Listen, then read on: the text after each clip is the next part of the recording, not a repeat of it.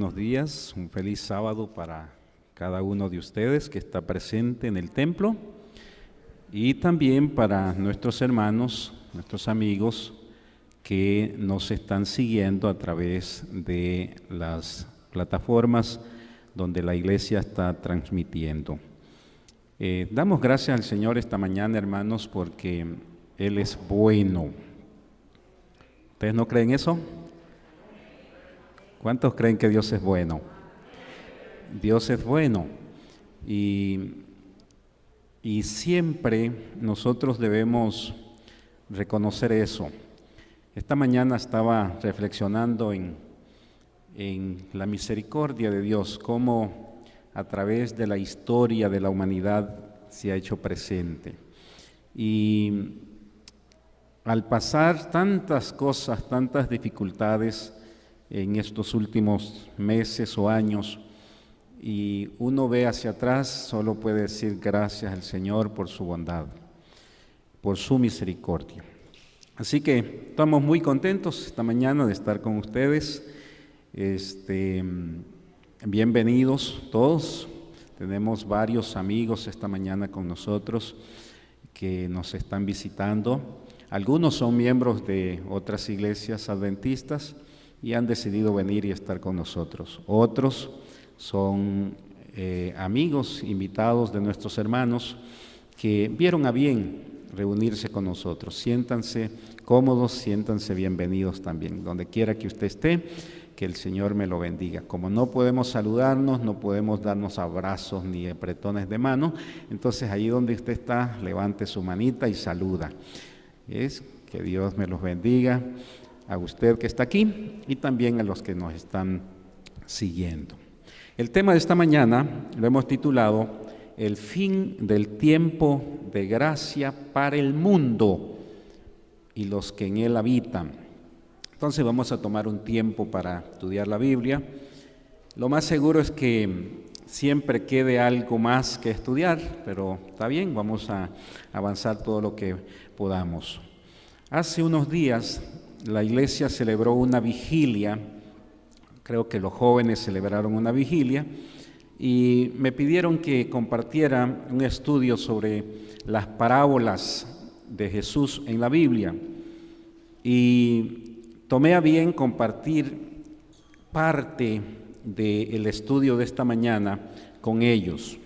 Así que posiblemente usted esté diciendo, uy, me parece que algo de eso yo ya había escuchado. Posiblemente sí, pero quiero que estudiemos esta mañana otros detalles, que veamos esa parábola de San Lucas capítulo 13, los versículos del 6 al 9, que lo veamos desde otro punto de vista.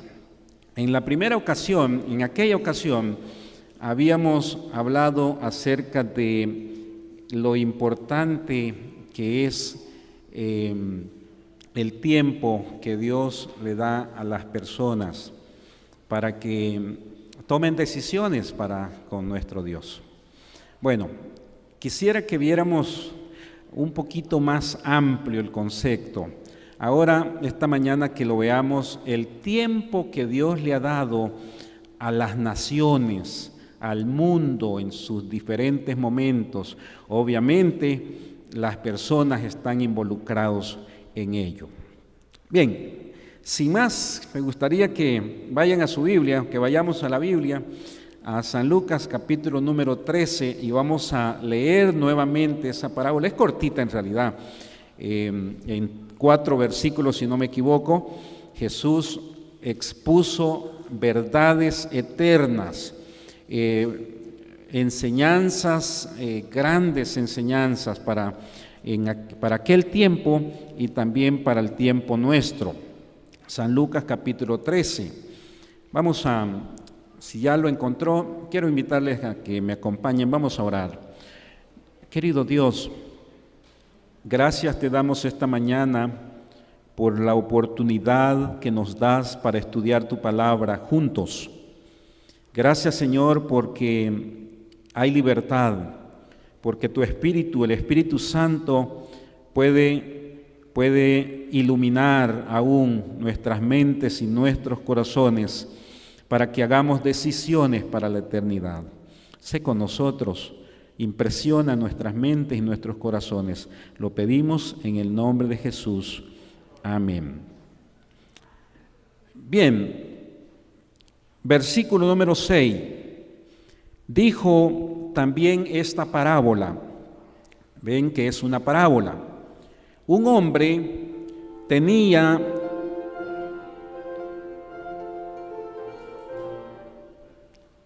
Gracias por la música, pero está mejor sin ella.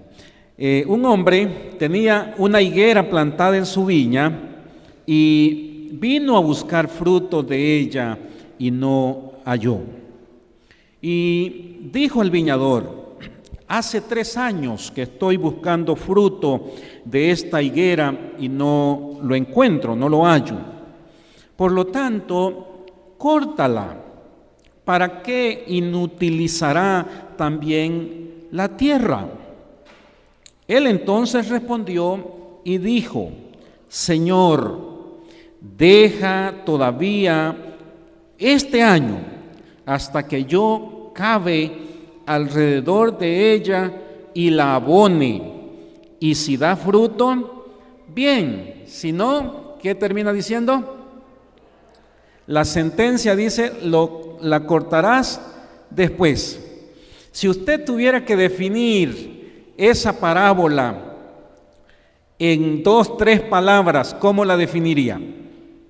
Después de leer eso, esa corta narrativa, ¿cómo definiría usted esa parábola? ¿Con qué frase? Bien, mientras usted piensa, eh, quiero mencionarle una que es en la que nos vamos a enfocar esta mañana. Tiempo de gracia. Tiempo de gracia. En aquella ocasión habíamos compartido que tras el pensamiento de Jesús, voy a hacer un pequeño resumen para los que no estuvieron, en el pensamiento de Jesús hay un grupo de personas, hay una nación, hay un pueblo al que Él le está hablando. Hay una nación que el cielo escoge, pero que esta nación como tal no cumple los objetivos, las demandas del cielo. Y bueno, en ese contexto, Jesús dice, el cielo le ha dado un tiempo. Y si no se encuentra lo que se busca, entonces se cortará después. Pero no quiero enfocarme en eso porque la otra vez habíamos hablado de eso. Quiero enfocarme en la frase, déjala todavía este año. Porque me parece a mí que en esa frase, hermanos, se refleja el carácter, la misericordia de Dios. Cuando la humanidad debe morir, debe pagar el precio del pecado, el cielo hace un alto y dice, espérate, espérate, espérate, espérate un momento, hay algo más que se puede hacer. Y entonces, hermanos, es maravilloso como el cielo extiende los lazos de misericordia. Y entonces los seres humanos tenemos una oportunidad más. De ahí que hay otros que han definido y han dicho el Dios de las segundas oportunidades. Hay una frase o una declaración en un libro que escribiera Elena G. de White una matutina, quiero leérsela, más bien en el comentario bíblico adventista. Allí, refiriéndose ella a este concepto, dice, Dios le da a las naciones un determinado tiempo de gracia. Me llamó la atención eso. Dios le da a las naciones un determinado tiempo de gracia. Escuchen esto, porque basado en esta declaración y en la lectura de la Biblia que acabamos de hacer, vamos a desarrollar nuestro estudio. Dice, les envía luz y evidencias que, las salvaría si las recibieran. Pero si las rechazan, como los judíos rechazaron la luz, ve que está haciendo referencia a la nación judía, a la nación a la que Jesús hizo referencia en San Lucas 13, dice, caerán sobre ellas la indignación y el castigo. Ahora va a añadir la segunda frase, si los hombres rehusan recibir la gracia y escogen las tinieblas antes que la luz, cosecharán los resultados de su elección. Me llama la atención porque la declaración de Elena de White está en acorde con lo que Jesús dijo en la parábola. Vamos a repasar. En la parábola Jesús dice, un hombre tiene una higuera ahí plantada en su viña. Va a buscar fruto y no la encuentra. Y al no encontrar dice, ¿para qué está ocupando la tierra aquí inútilmente? Córtenla. Y ante esa declaración, el que está trabajando en la viña dice, espérese, deme un chancecito, voy a hacer algo más y las palabras que usa es hasta que cabe alrededor y la abone para que dé fruto. Y si no da fruto, bueno, ya hice lo que tenía que hacer, lo cortarás después. Eso fue lo que dijo Jesús. En la declaración de Elena de White, ella dice, Dios le da un tiempo a las naciones, un tiempo de cómo, de qué dijo, de gracia, y les envía luz. O sea, les envía un mensaje para que estas personas se arrepientan. Y si se arrepienten, se salvarían.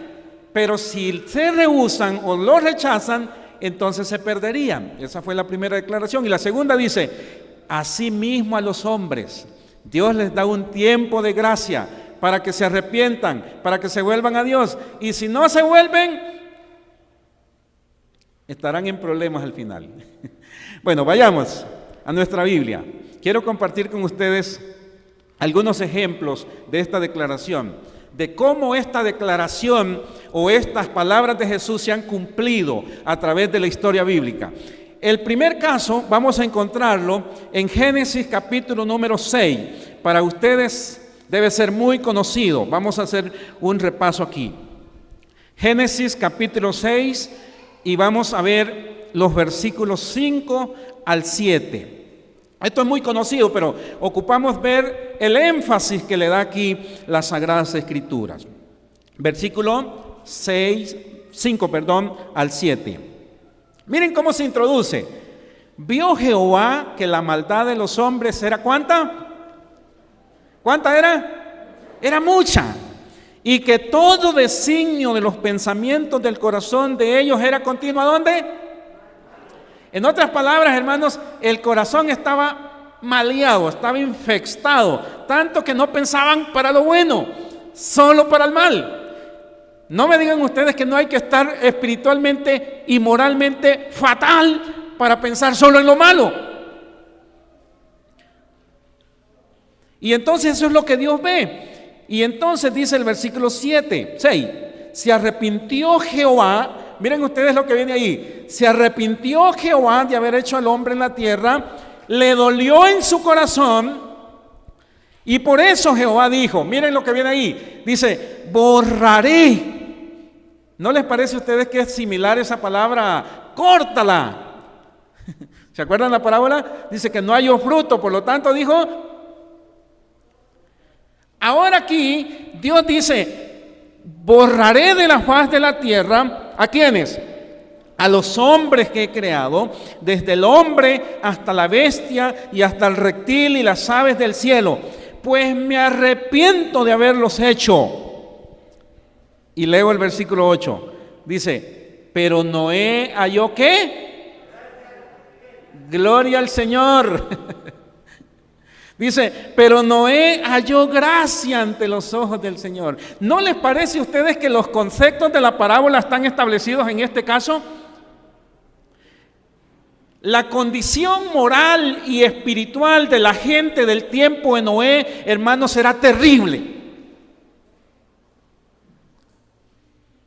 Tanto que cuando Dios los observa, a Dios no le queda otra opción más que decir, no los puedo dejar más en este planeta. Tengo que exterminarlos, tengo que borrarlos. Pero antes de que Dios haga eso, a mí me llama la atención lo que dice la Biblia. Ya ustedes lo notaron, lo que dice en el versículo 6 al final. Dice, y le dolió a Dios en su... Les pregunto, hermano, ¿tiene un corazón de misericordia Dios? Hermano, yo, yo, yo, he analizado muchas veces ese pensamiento. Dice, le dolió a Dios en su corazón. ¿Qué, ¿Qué, fue lo que le causó dolor al corazón de Dios?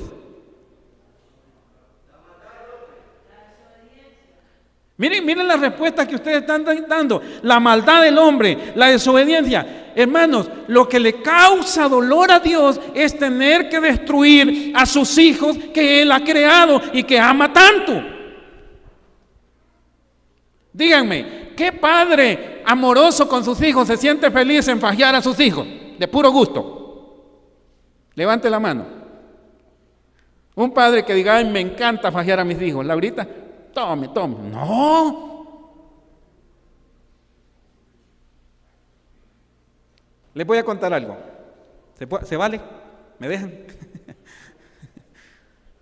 Cuando éramos más pequeños, yo les he contado que éramos varios hijos. ¿Alguien se acuerda cuántos?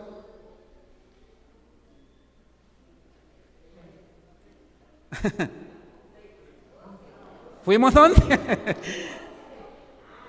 Fuimos once. Yo soy el de en medio, ahí soy. Dicen que los de en medio son los más bien portados, pero aún así era terrible. Y, pequeños hicimos varias travesuras, tanto que una vez le quemamos los vestidos a mamá.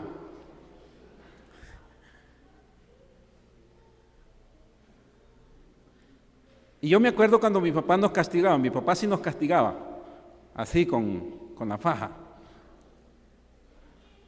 Pero él siempre nos decía, dice, me duele más a mí que lo que les va a doler a ustedes. En aquel momento nosotros decíamos, ¿qué va?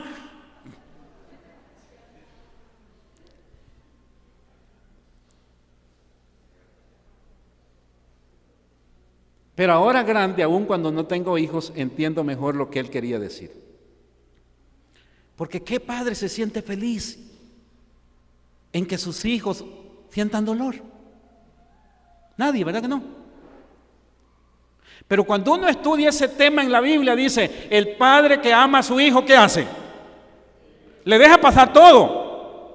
No, la Biblia no dice eso. El padre que ama a su hijo, ¿qué hace con su hijo? Dice, lo castiga, lo reprende, le llama la atención, le, le ala la orejita. Y dice el hermano, no, hay que tener cuidado con eso. Este, no, le llama la atención. Y hermanos, me llama la atención porque eso es lo que dice aquí. Miren lo que dice al final. Y le dolió en su corazón. Hermanos, el dolor de Dios es el producto de su amor por sus hijos.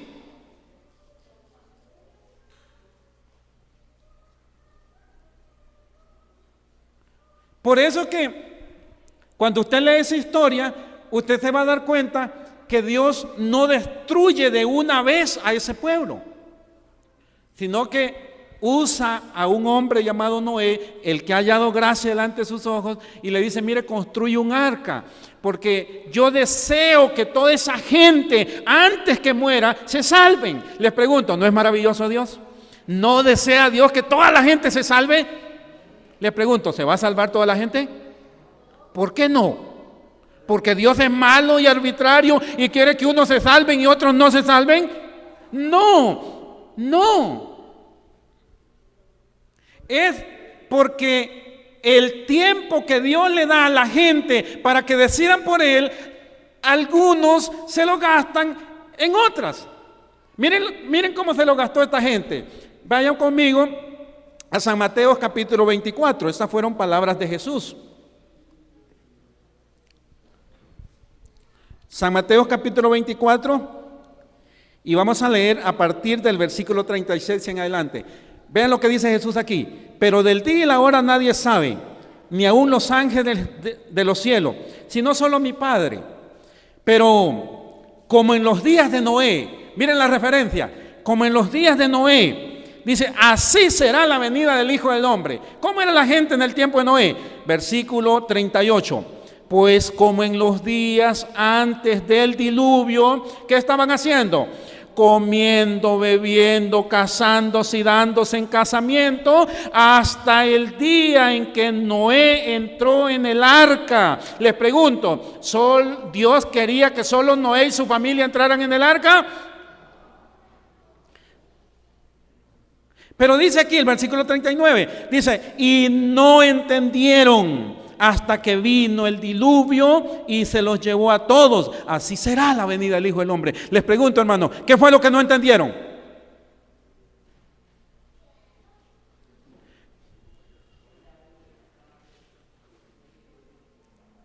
Bueno, la primera pregunta fue, que hicimos fue, ¿qué estaban haciendo?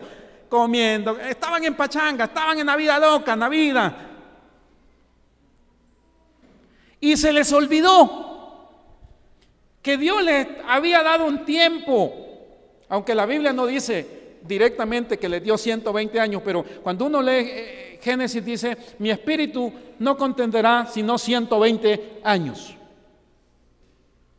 Y hermanos, en vez de aprovechar ese tiempo, en vez de de aprovechar el tiempo para volver su corazón a Dios, hermanos, se montaron una pachanga de la vida loca y se olvidaron. Y dice la Biblia, y Jesús lo dijo, y no se dieron cuenta hasta que la cosa se acabó. Les pregunto, hermanos, ¿le dio un tiempo de gracia Dios a la gente del tiempo de Noé? ¿La aprovecharon? ¿Quiénes fueron los únicos que lo aprovecharon? Yo, tengo que decirles esta mañana, hermanos, que nosotros tenemos que tomar el ejemplo de Noé. Hallar gracia ante los ojos del Señor. Vamos al segundo ejemplo. Vamos al segundo ejemplo. Génesis capítulo 18. Son cortitos los ejemplos. Génesis capítulo 18. Versículo 17, 20 y 21, nada más. Génesis capítulo 18. Esta es la historia de Sodoma y Gomorra. ¿Se acuerdan ustedes? Vamos a comenzar, versículo 16. Los varones se levantaron de allí y miraron hacia Sodoma. Y Abraham iba con ellos, acompañándolos. ¿Quién iba ahí? Ya no es Noé, aquí es Abraham. Y Jehová dijo entonces a Abraham, encubriré yo a Abraham lo que voy a hacer. ¿Qué iba a hacer Dios? Sigamos leyendo. Versículo 20 les dije, ¿verdad? Vamos a saltarnos al versículo 20.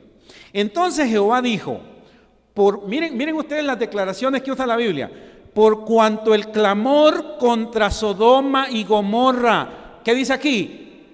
Miren lo que dice la Biblia, aumenta más y más. ¿Se parece a lo de Génesis 6? Dice, aumenta más y más. Y dice, y su pecado se ha agravado en extremo. ¿Qué le parece? Es lo mismo de Génesis, ¿verdad? La misma condición espiritual del tiempo de Génesis se está dando aquí. Versículo 21. Dice Dios, descenderé ahora y veré si han consumado su obra, según el clamor que ha llegado hasta mí. Y si no, lo sabré. Miren que se parecen a las frases de la parábola de Jesús. Dice, dame tiempo un poquito este año y, voy a trabajar algo. Y si da resultado, bien. Si no, lo castigarás después. Ahora aquí, no es que Dios no sepa lo que está pasando allá en la ciudad de Sodoma y Gomorra. Le dejo de tarea que usted lea esa historia, pero moralmente Sodoma y Gomorra estaban corruptos, estaban corrompidos. Tanto que el concepto familiar se había echado por tierra. Eso de casarse, los jóvenes de casarse, una señorita con un caballero, eso no existía en Sodoma y Gomorra. Mujeres con mujeres, hombres con hombres, a cualquier edad, hacían lo que mejor les parecía. Una cosa terrible. Y entonces aquí dice que ese comportamiento pecaminoso de ese pueblo, dice Dios, ha subido. Quiero que vean esos conceptos. Dice, ha subido y ha subido a la presencia de Dios. Y Dios, hermanos, no es sordo a las injusticias y al pecado. Dios dice, ok, veo que esta cosa ha crecido y ha crecido para mal. Dice Dios, voy a ir a ver, a ver si es cierto lo que está pasando. ¿Ustedes saben cómo es que le llega la información a Dios de lo que pasa aquí en la tierra? A ver, por ahí escucho la, la respuesta. Sí, ángeles de Dios suben y bajan llevando información.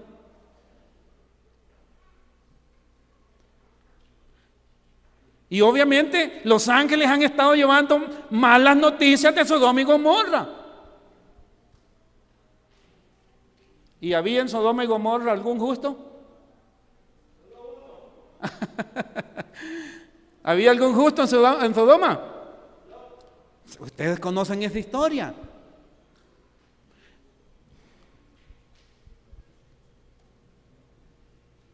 Ustedes saben cuál fue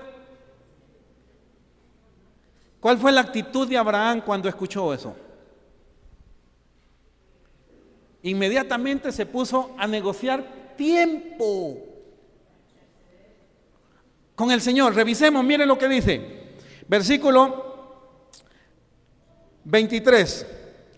Se acercó Abraham y le dijo, ¿destruirás también al justo con el impío? ¿Cuál fue la respuesta de Dios? Dice, quizás hayan 50 justos dentro de la ciudad. Destruirás y no perdonarás aquel lugar por amor a los 50 justos que están dentro.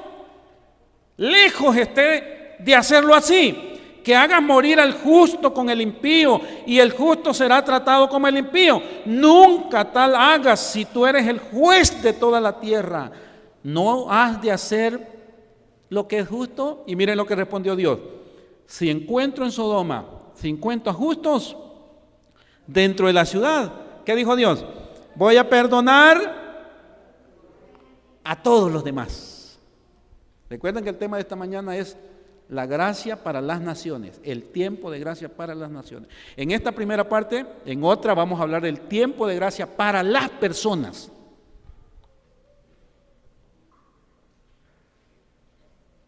Y aquí se, desprende un concepto bien interesante.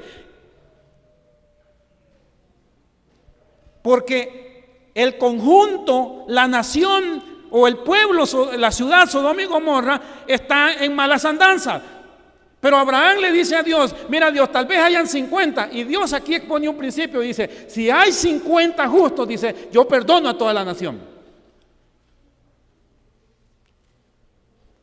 Porque Dios es maravilloso, ¿sí o no? Hermano, yo cuando leo eso pienso en la bendición que reciben los hogares donde por lo menos hay un cristiano. En un hogar donde por lo menos una persona se levanta a leer la Biblia y, a comulgar con Dios, a orar. Pero qué triste los hogares, ¿saben? Donde nadie se acuerda de acercarse a Dios.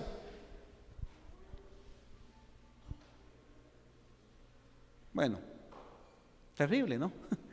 Pero aquí Dios dice, mire, si, si, hay 50, porque está hablando de un grupo grande, dice, yo hago misericordia. Y bueno, ustedes saben la historia, se fue bajando, se fue bajando, se fue bajando, y al final, ¿cuántos habían? Hmm, apenas Lot. Y cuando digo apenas, hermano, es porque ya no estaba tan convencido. Porque el ángel del Señor tuvo que agarrarlo y alarlo y llevarlo y decirle, escapa por tu vida porque si no te, te, te quemas. Leer la historia.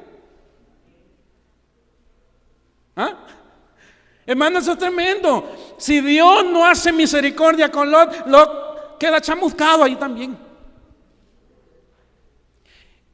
Y en esa historia estamos viendo las expresiones de Jesús. Dice, vengo a buscar fruto, pero no hay. Y entonces dice, déjame, eso es gracia, tiempo de gracia que Dios le está dando a las naciones. Ya, vimos dos ejemplos. Vamos a la número 3. Génesis 15, un poquito más atrás. Génesis 15, versículos del 13 al 16. Estos son los amorreos.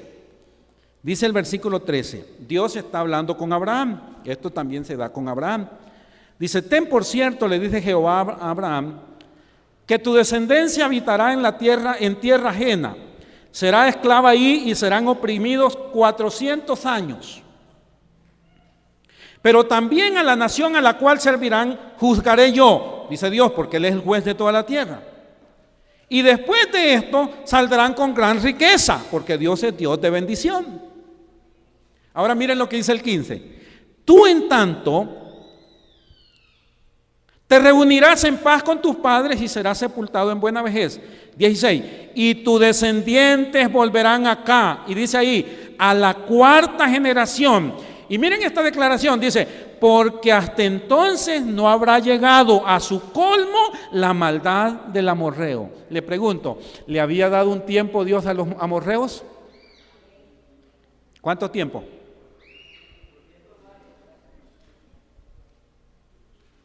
Miren ustedes que Dios le dice al pueblo, cuando Dios le hace la promesa a Abraham, le dice, yo le voy a dar una tierra buena. Y la tierra era la tierra de Canaán, pero en Canaán estaban los amorreos. Pero Dios no invade a los amorreos antes del tiempo, sino que Dios les da un tiempo y dice, mire, mientras ese tiempo llega para que se cumpla la promesa de Dios en el pueblo, en la, en la nación que ha venido de Abraham, dice, mientras tanto ese tiempo llega, Dios le ha dado un tiempo a los amorreos para que decidan como nación qué es lo que van a hacer. Y ustedes saben por qué el pueblo de Israel llegó a Canaán y sacó a los amorreos. Porque el tiempo que Dios le dio a los amorreos se cumplió y los amorreos no hicieron nada.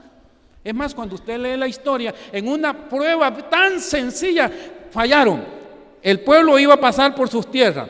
Le dicen, solo queremos que nos des permiso. Es más, no vamos a tomar ni tus aguas. el agua que tomemos o el pasto que coman nuestros animales te lo vamos a pagar. Pero los amorreos dijeron, no. ¿Cómo estaba su corazón? Duro, insensible. No hacerle el bien a alguien es tener el corazón duro, ¿sí o no?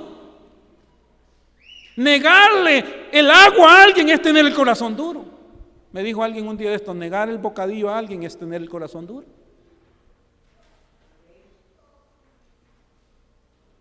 Y con esa prueba fallaron los amorreos, no pasaron. Así que ese es el tercer ejemplo. Vamos a un cuarto ejemplo. Este, hermanos, es contrario. Miren este, Nínive, Jonás capítulo 1. ¿Se acuerdan la cita que leímos de Elena G. White? Que Dios le da un tiempo de gracia a las naciones. Este, si lo aprovechan, se salvan. Y si lo rechazan, se pierden. Miren lo que pasó aquí. Jonás capítulo 1.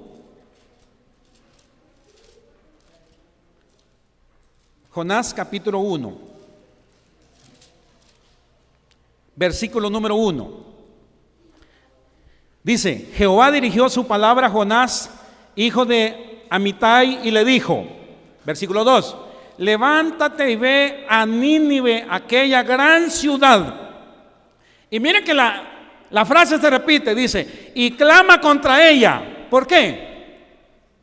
¿Qué dice que estaba pasando aquí? Dice, porque su maldad ha subido hasta dónde? Hermanos, ¿están conmigo? Dice, porque su maldad ha subido hasta mí. Les pregunto, ¿no es la misma tendencia de todas las naciones que hemos venido estudiando?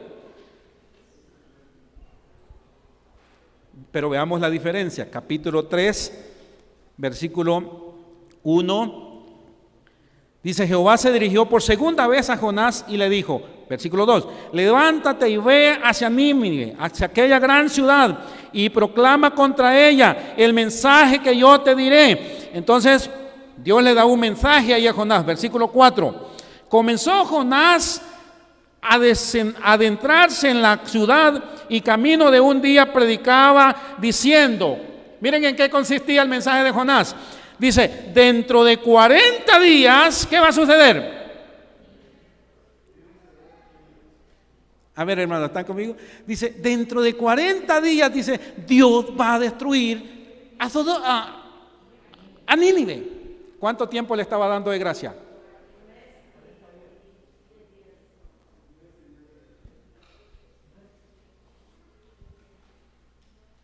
El mensaje era claro. Dice, vaya Jonás, dígales que yo los voy a destruir porque su maldad ya llegó hasta el cielo. Pero les doy 40 días. ¿Era mucho? Hermanos, yo cuando leo eso digo, a veces nosotros los seres humanos no entendemos el tiempo que Dios nos da. A veces nos la jugamos. Versículo número, siempre en Jonás, versículo número 5, y después nos vamos a saltar al 10. Dice, los hombres de Nínive, miren ustedes qué maravilloso, y gloria a Dios por esto que dice aquí. Los hombres de Nínive, ¿qué hicieron, hermanos?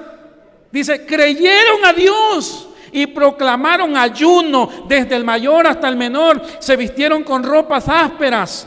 Versículo número 10. Dice ahí, y vio Dios lo que hicieron, que se convirtieron de su mal camino. Y miren lo que está aquí. Dice, y se arrepintió del mal que había anunciado hacerles y no lo hizo. Gloria sea al Señor. Voy a detenerme porque a estas alturas está clara la idea de Elena G. de White. Dice, Dios le da un tiempo de gracia a las naciones. Si se arrepienten, Dios los perdona y se salvan. Pero si no se arrepienten, van a morir en sus pecados. Les pregunto, hasta donde hemos estudiado, ¿se cumple en la Biblia esa declaración? Por lo menos ya vimos tres naciones, hermanos, que les valió, perdonen la expresión, el mensaje que Dios les mandó. Pero en, en Nínive Queda claro, hermanos, el gran amor de Dios por aquellos que aún en sus pecados se vuelven a Dios con corazón arrepentido. Pero dice ahí, a mí me gusta porque dice, y el pueblo le creyó a Dios. Hermano, si puedes creer, pueden suceder cosas maravillosas. Porque al que cree, dice la Biblia, Y dice ahí que Dios los perdonó, Dios los salvó. Claro, Jonás se montó una brava. Hay una, una cosa terrible porque él quería ver fuego. Pero hermanos, cuando el corazón de Dios se adolece, el corazón de Dios también se dispone para perdonar, para restaurar. Fue maravilloso. Bueno, el tiempo se termina aquí, ¿verdad?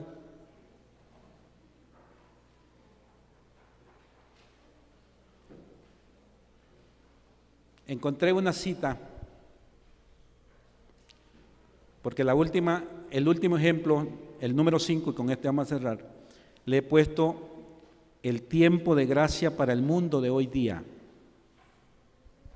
Ustedes saben que en Apocalipsis capítulo 14, perdón, 18, en los versículos 4 y 5, se repiten esas palabras. Apocalipsis capítulo 18, versículos 4 y 5. Voy a leer. Dice así, y oí una voz del cielo que decía, salid de ella, pueblo mío, para que no participéis de sus pecados, ni recibáis parte de sus plagas. ¿Qué es lo que está diciendo aquí el versículo? Que hay una condición espiritual decadente, pecaminosa, y Dios ha decidido castigar esa condición. Ahora miren lo que dice el versículo 5. Porque sus pecados han llegado hasta el cielo. Dice, y Dios se ha acordado de sus maldades. Les pregunto, ¿no es la misma frase que hemos estado estudiando? La pregunta ahora es, ¿de qué tiempo está hablando Apocalipsis? Y Apocalipsis ya no está hablando del Antiguo Testamento, Apocalipsis está hablando de un tiempo presente. Apocalipsis dice que va a llegar un tiempo en la historia en la que la maldad va a ser tanta, pero tanta, tanta, hermanos, que Dios va a tener que intervenir porque no puede permitir que la maldad tome el control del universo.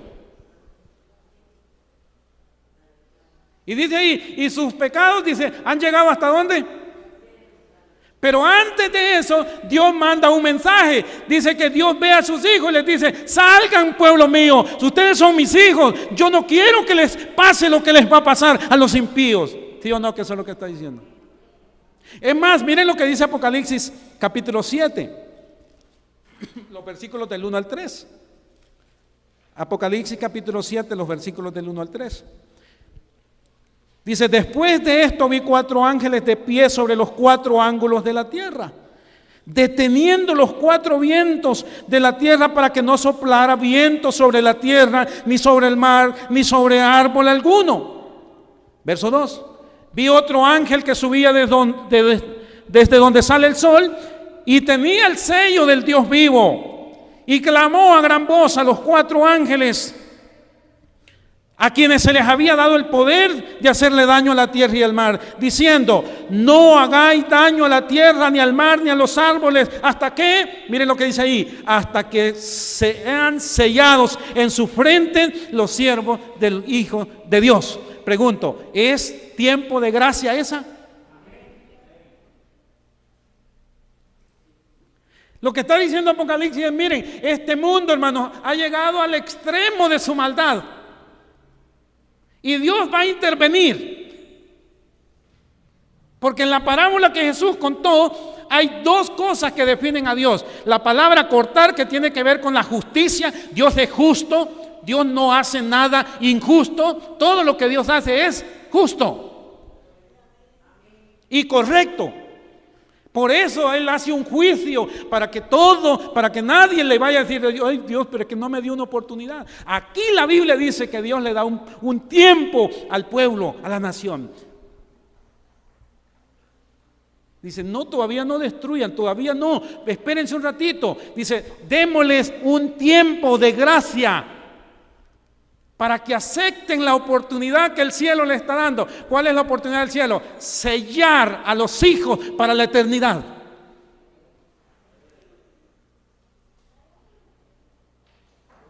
Y bueno, el tiempo se me terminó, pero este estudio continúa. Miren esta cita que leí, que encontré. Esta cita está en la matutina Maranata, el Señor viene el 4 de julio de 1976. Solo va a quedar una introducción aquí.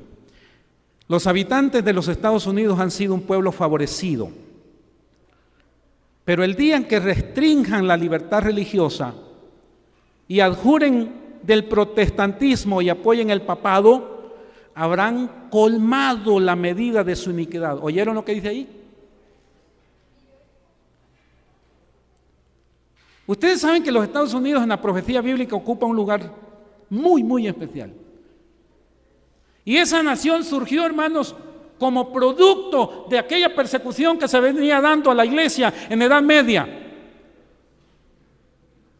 Y ahí había libertad religiosa.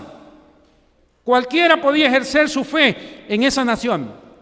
Pero dice, pero va a llegar un tiempo en que esa nación va a cerrar, va a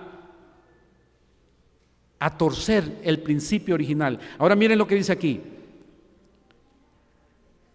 Y en los libros del cielo se, registrará que han incurrido en la apostasía nacional. El resultado de esta apostasía será la ruina de la nación. Eso es lo que hemos estado estudiando. Para obtener popularidad y apoyo, los legisladores cederán a las demandas de una ley dominical por el decreto que impongan la institución del papado en violación a la ley de Dios.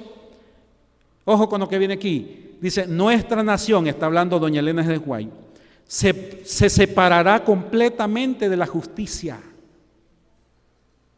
Como el acercamiento de los ejércitos romanos fue a los discípulos una señal de la inminente destrucción de Jerusalén, ojo, dice, esta apostasía podrá ser para nosotros una señal de que llegó al límite de la tolerancia de Dios, de que nuestra nación colmó la medida de la iniquidad y de que el ángel de la misericordia está por emprender el vuelo para nunca volver. Me impresionó cuando leí esa cita.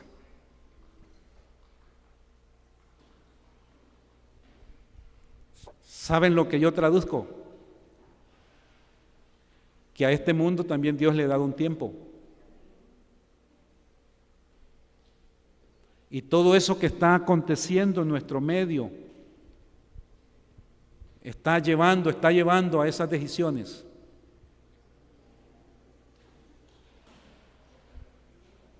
Y dice, cuando eso se dé, dice, el tiempo de gracia se habrá.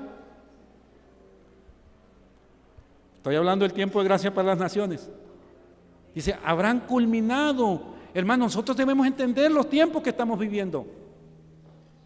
La razón por la que hemos estudiado los casos bíblicos, los ejemplos bíblicos, es para que veamos que así como se ha dado en el pasado, hermanos, se va a cumplir en el presente. Bueno, hay un tiempo que Dios le ha dado a nuestro mundo también. Y es un, tiempo solemne. Ustedes, ustedes se dieron cuenta que en cada periodo que Dios le dio un tiempo a las naciones, Dios tenía pregoneros. Por ejemplo, en el tiempo del diluvio, Noé. En el tiempo de Sodoma y Gomorra, Abraham. En el tiempo de los amorreos,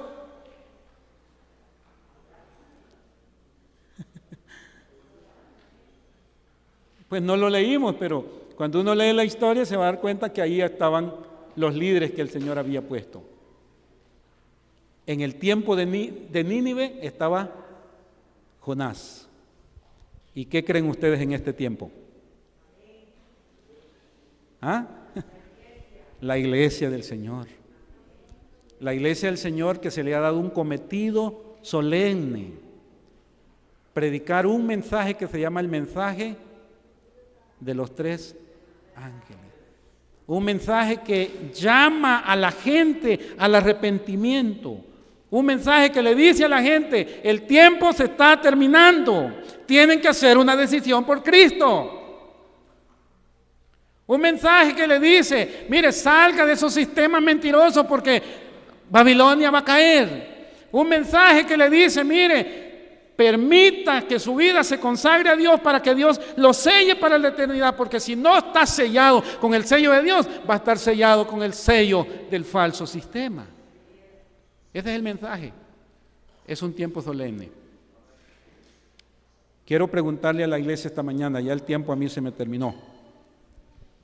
¿No creen ustedes que la iglesia del Señor debe entender los tiempos que está viviendo? Cuando yo les dije que nosotros debemos ser como Noé, es que la iglesia debe hallar gracia delante de los ojos del Señor. No hay tiempo que perder, hermanos. ¿Cómo estaba la gente en el tiempo de Noé? Comían, bebían, no les interesaba. Dice, hasta que se dieron cuenta. A la iglesia del Señor no le puede pasar eso. La iglesia del Señor debe entender qué tiempo se está viviendo. Y si hay una obra que esta iglesia debe hacer en este tiempo, es una obra como la que hizo Abraham. Cuando le dijo al Señor, mira, si hay 50, Señor, si hay 40, si hay 30, esa es la obra que la iglesia le toca hacer. Dice, Señor, danos un tiempecito porque hay un barrio que todavía no sabe, hay una familia que todavía no sabe, hay todavía gente que todavía no sabe. ¿Podemos orar esta mañana? Quiero invitarles, después va a quedar un canto porque tenemos esta mañana dos hermanos que van a ser bautizados.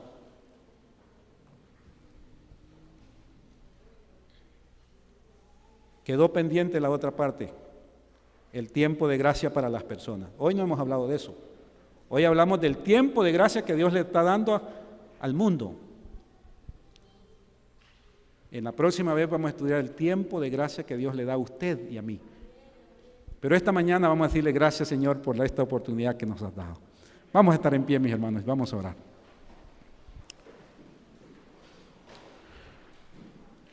Querido Dios y Padre, qué tiempos más solemnes nosotros estamos viviendo. Perdónanos, Señor, porque a veces vivimos como si el tiempo pasara, pasara, pasara y no pasa nada. Pero no es cierto. El tiempo de gracia que tú le estás dando a este mundo está llegando a su final. Lo hemos estudiado en tu palabra, así como pasó en diferentes momentos, va a pasar al final. Pero la iglesia, Señor, no está en tinieblas. La iglesia no está sin saber qué es lo que va a pasar. La iglesia sabe, porque el Dios del cielo le ha dado un mensaje, como se lo dio a Jonás, como se lo dio a Noé, como se lo dio a Abraham, como se lo dio al pueblo judío. Señor, ayúdanos para que como iglesia esta mañana no descuidemos el privilegio que se nos ha sido dado. Permite, Señor, que podamos ser una iglesia consagrada para ti.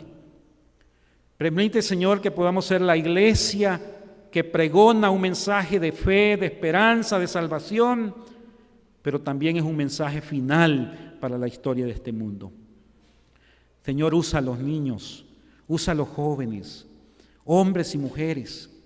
Permite, Señor, que como parte de esta iglesia, sin temor, llenos de tu espíritu, podamos dar un mensaje de salvación a las personas, en nuestra comunidad, en nuestro hogar, en nuestra familia, en todo lugar, en el compañero de trabajo, ahí donde nosotros estamos, Señor para que la gente entienda que cuando Jesús dijo, dales un tiempo más para que yo cabe y abone, es porque en el cielo ahora mismo Jesús está haciendo la última obra en favor de la raza humana. Señor, gracias por hablarnos esta mañana, pero bendito sea tu nombre, Señor, por la disposición de la iglesia para seguir tus caminos. Pido que les bendigas. Pido, Señor, que seas torre fuerte para cada uno de ellos. Pido, Señor, que los llenes de tu Santo Espíritu, que los selles con tu Espíritu para la eternidad. Y si hay algún amigo, algún hermano que esta mañana ha estado flaco en la fe, permite, Señor, que igual que los ninivitas pueda creer a tu nombre y pueda volverse para ti y pueda ser perdonado por tu gracia para salvación. En el nombre de Jesús, amén. Pueden tomar asiento.